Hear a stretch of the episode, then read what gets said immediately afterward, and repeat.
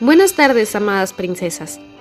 Les habla una chica impresionada por su gracia y este es nuestro podcast del ministerio Impresionadas por su gracia.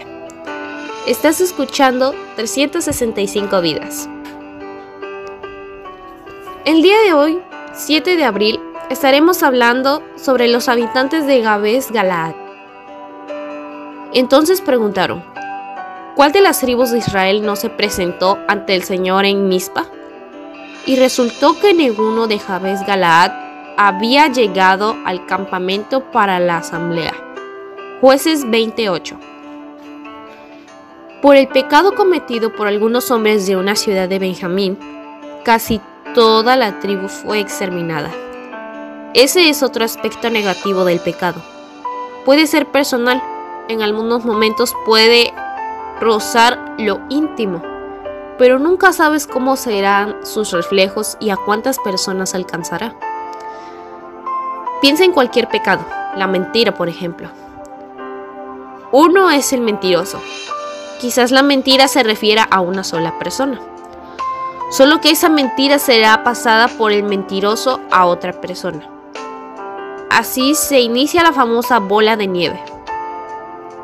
En este momento de la historia, el pueblo de Israel estaba preocupado porque, debido a una guerra interna, casi exterminaron a una de las tribus.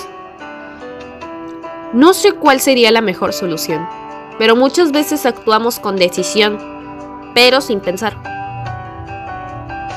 Exterminamos reputaciones, matamos ilusiones, aniquilamos buenos nombres por una situación particular, específica, seguramente errada. Solo que después, al enfrentarnos con las consecuencias de nuestra acción, nos damos cuenta de que el castigo fue exagerado. Por alguna razón los hombres de Gabes Galaad no se presentaron a luchar contra la tribu de Benjamín cuando se realizó la convocación a todo el pueblo. Motivados por el cadáver seccionado que el levita envió a todas las tribus.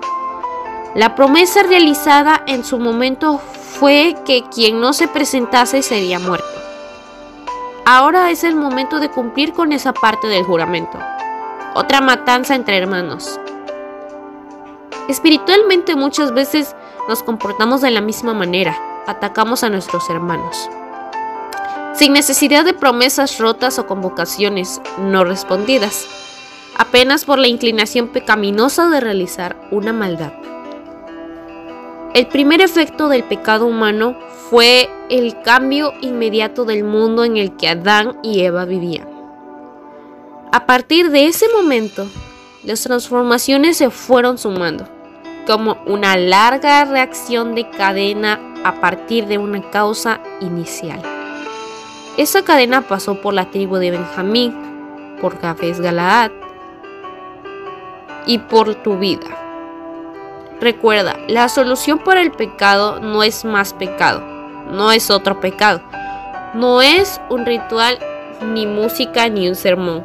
La única solución es Jesús.